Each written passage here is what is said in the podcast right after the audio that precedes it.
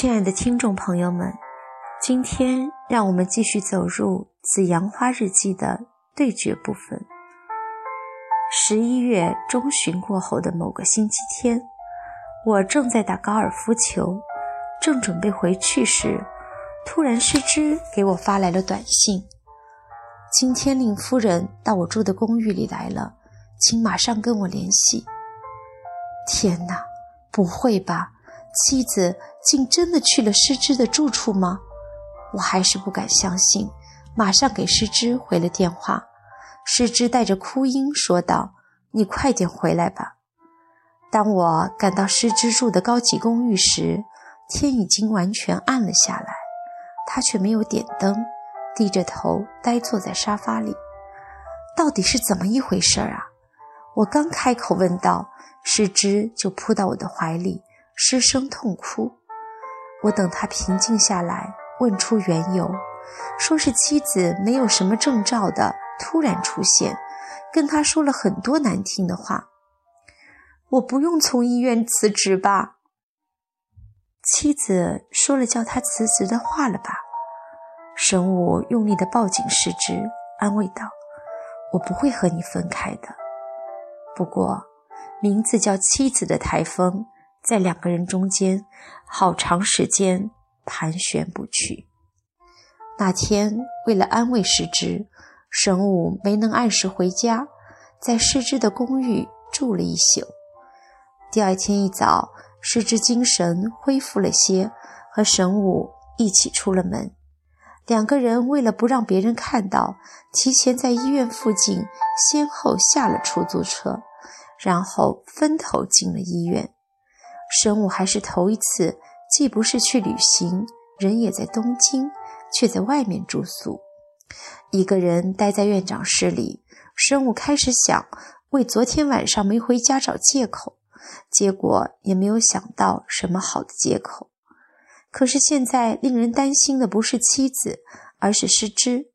寻找机会到事务室去了一趟，失之看到也只是用眼睛打了个招呼。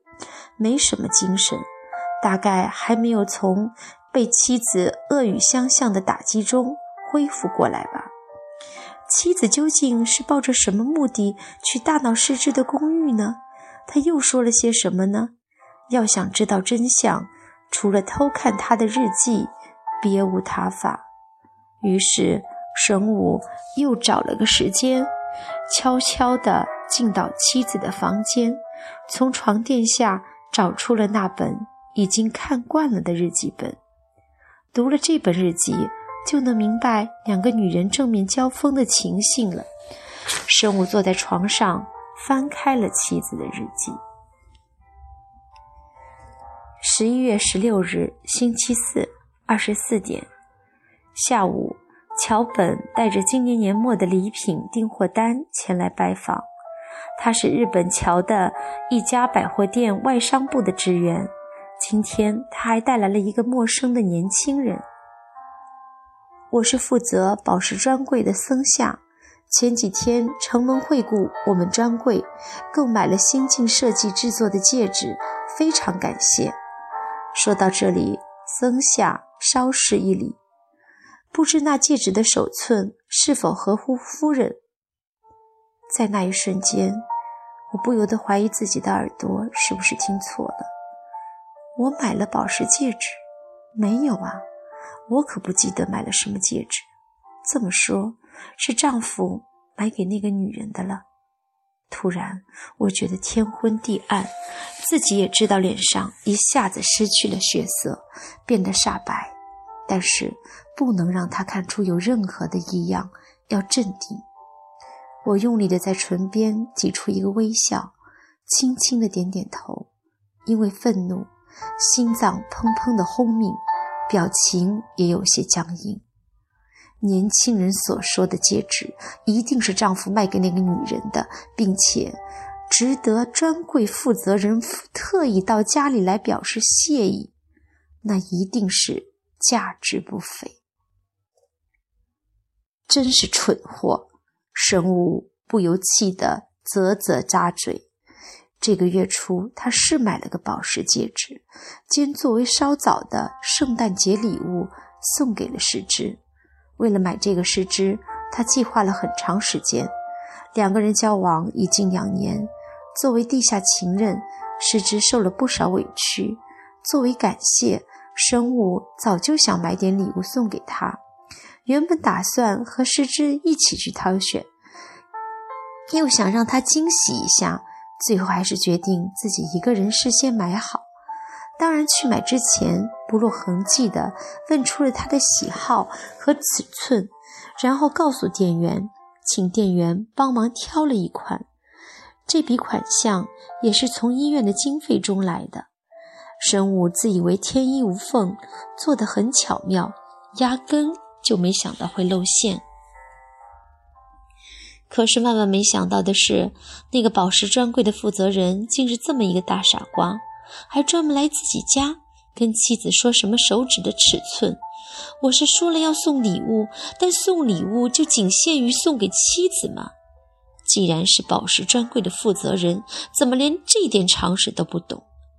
神武真想马上拿起电话训斥那个不懂事的家伙一番，但他又真的不好意思。神武叹了口气，压了压不断攀升的怒气，接着偷看妻子的日记。